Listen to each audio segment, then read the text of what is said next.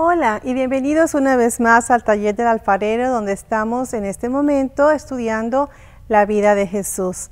Espero que estén siguiendo estos estudios semana tras semana y si pueden suscribirse, háganlo para que puedan recibir notificaciones cuando tengamos un estudio cada semana. Y así no se lo pierdan. Y si están por el área de Asheville, les invitamos cada viernes a las 7 de la tarde aquí en la casa del alfarero para que puedan estar con nosotros donde estamos viendo este estudio en vivo. Ahí profundizamos más sobre la palabra, podemos discutir unos con otros y el Señor nos habla de una manera especial. Pues lo que estamos haciendo aquí en vivo es solamente un resumen de lo que realmente está pasando los viernes aquí a las 7. La última clase que estuvimos viendo, estuvimos revisando la reunión que tuvieron María y Elizabeth y lo que sucedió en la reunión de ambas. Terminamos el estudio antes de leer las palabras que María dijo como consecuencia de esa reunión. Así que, sin más preámbulos, comencemos.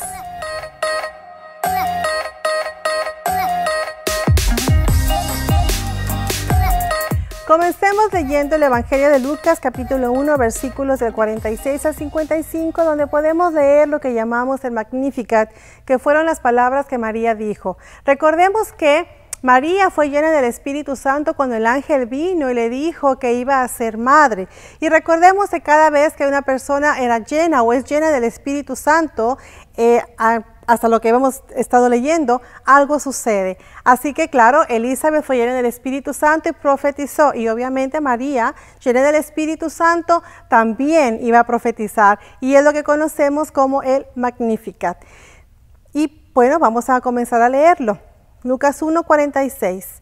Entonces María dijo, engrandece mi alma al Señor y mi espíritu se regocija en Dios, mi Salvador porque ha mirado la bajeza de su sierva, pues he aquí desde ahora me dirán, bienaventurada todas las generaciones, porque me ha hecho grandes cosas el poderoso, santo es su nombre.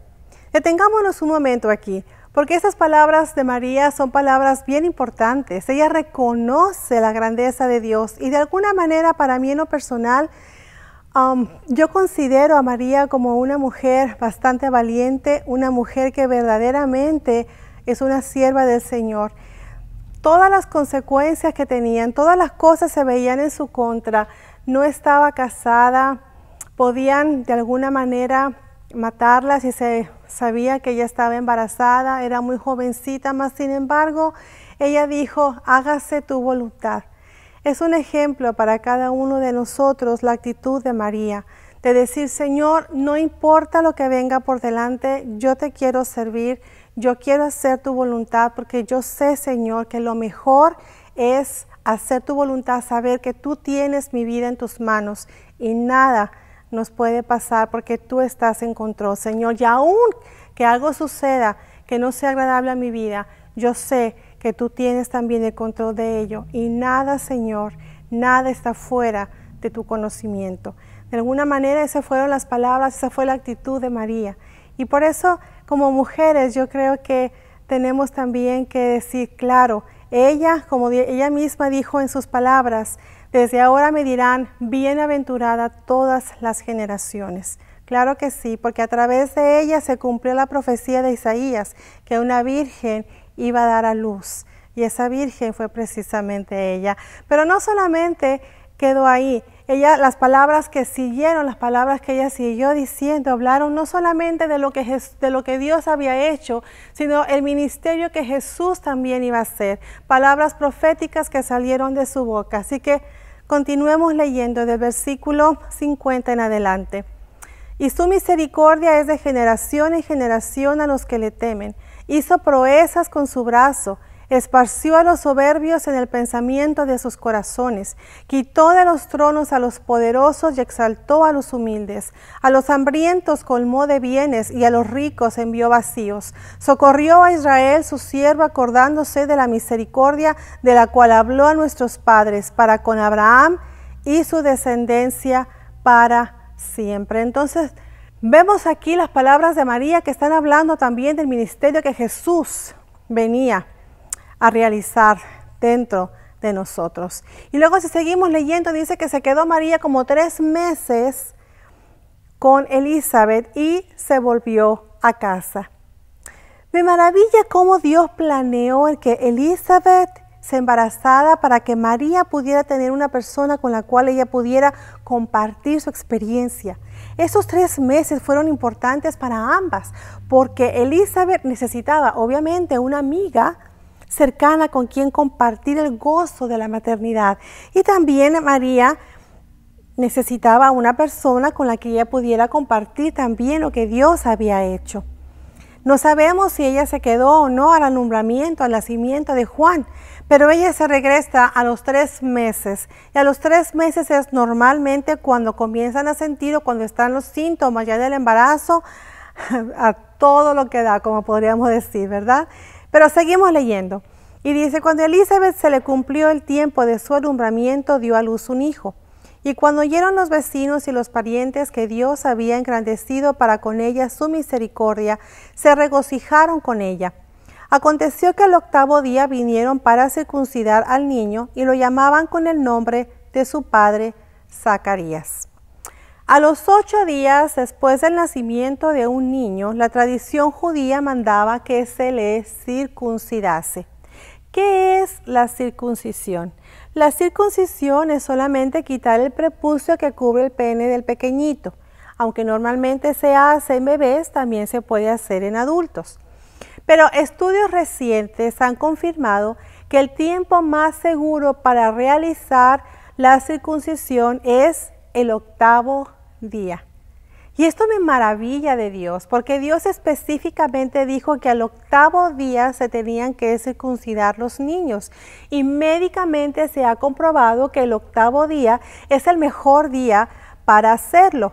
De acuerdo con estudios médicos, un recién nacido tiene una gran dificultad para tener o para frenar más bien el sangrado entre el segundo y el quinto día de su nacimiento porque un importante elemento coagulador, que es la vitamina K, es producida insuficientemente antes del sexto del séptimo día.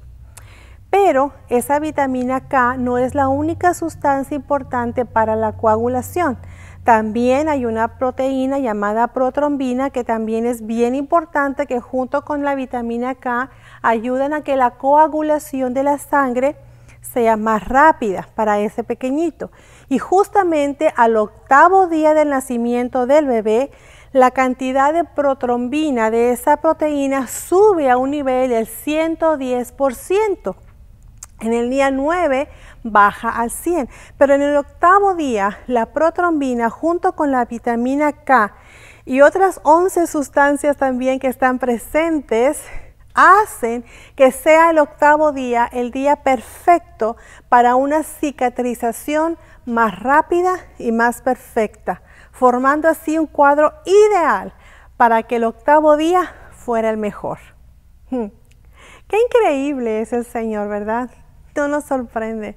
La ciencia médica estaba descubriendo, ha descubierto lo que ya Dios había dicho hace muchísimo tiempo. Ahora, ¿Por qué era tan importante la circuncisión entre los judíos? Porque era una señal física del pacto entre Dios y el pueblo judío. Vamos a leer esto en Génesis 17, versículos 10 al 14. Este es mi pacto que guardaréis entre mí y vosotros y tu descendencia después de ti será circuncidado todo varón de entre vosotros. Circuncidaréis pues la carne de vuestro prepucio, y será por señal de pacto entre mí y vosotros. Y de edad de ocho días será circuncidado todo varón entre vosotros por vuestras generaciones. Entonces, leemos aquí que la circuncisión era una señal de ese pacto. ¿Cuál pacto? el pacto que Dios hizo con Abraham, el cual está en Génesis capítulo 18 y para eso leamos del versículo 17 al versículo 19. Y Jehová dijo, ¿encubriré yo a Abraham lo que voy a hacer? Habiendo de ser Abraham una nación grande y fuerte y habiendo de ser benditas en él todas las naciones de la tierra. Porque yo sé que mandará a sus hijos y a su casa después de sí que guarden el camino de Jehová, haciendo justicia y juicio, para que haga venir Jehová sobre Abraham lo que ha hablado acerca de él. Leamos bien entonces. El pacto que Dios hizo con Abraham era precisamente que Abraham tenía que mandar a sus hijos y a su casa después de sí que guardaran el camino de Jehová, haciendo justicia y juicio, para que Dios hiciera venir sobre Abraham lo que había hablado acerca de él. Ese era el pacto y la señal de ese pacto, la señal física de que estaban guardando el pacto de vivir en justicia y en juicio era precisamente la circuncisión. Pero Dios no quería que solamente ellos tuvieran una señal externa física. Él quería también que en su corazón hubiera un cambio donde su corazón estuviera listo y dispuesto para vivir en justicia y vivir en juicio.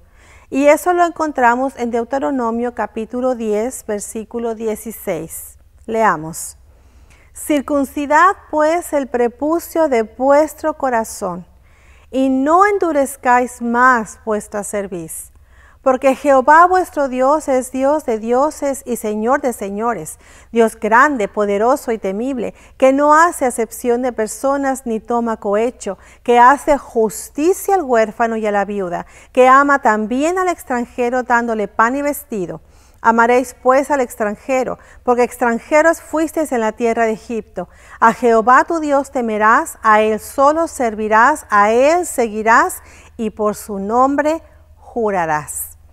Y más adelante, en Deuteronomio 30, versículo 6, leemos, y circuncidará Jehová tu Dios tu corazón y el corazón de tu descendencia para que ames a Jehová tu Dios con todo tu corazón y con toda tu alma a fin de que vivas. Vamos a hablar de esto un poco más más adelante, pero estamos viendo aquí que verdaderamente lo que Dios quería era que la señal del pacto no solamente fuera algo físico, sino que también fuera algo que incluyera el corazón de cada persona. Que hubiera un cambio en el corazón, un cambio en la actitud, que aprendiéramos a vivir en justicia, que aprendiéramos a vivir en equidad, que aprendiéramos a vivir sin oprimir a los demás.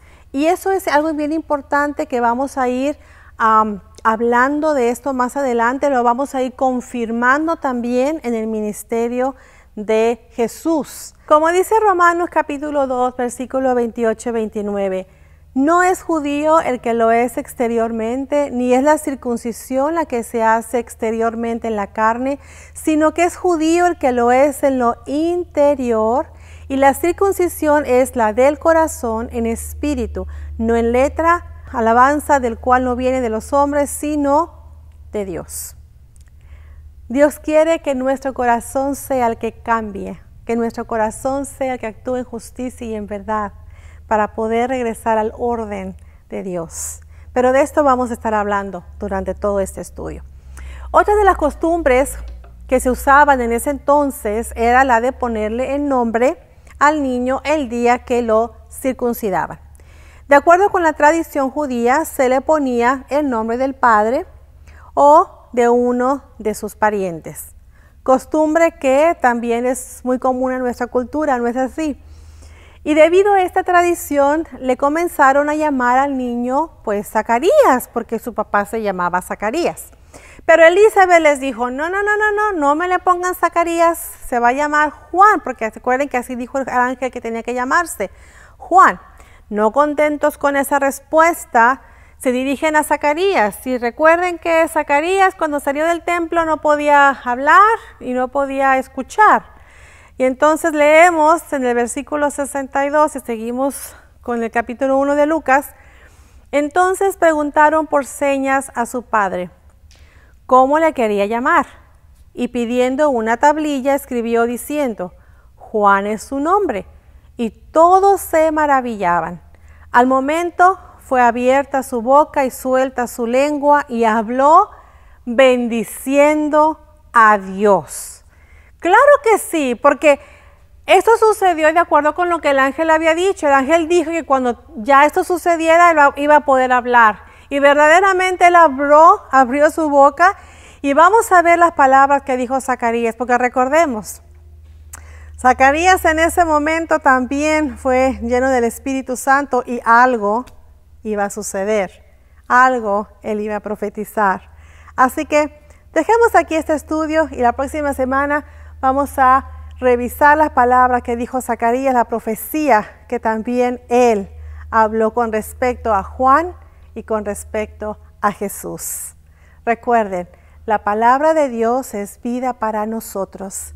Así que estudiemos la palabra, dejemos que la palabra esté en nuestro corazón y haga lo que quiere hacer en nosotros. Amén.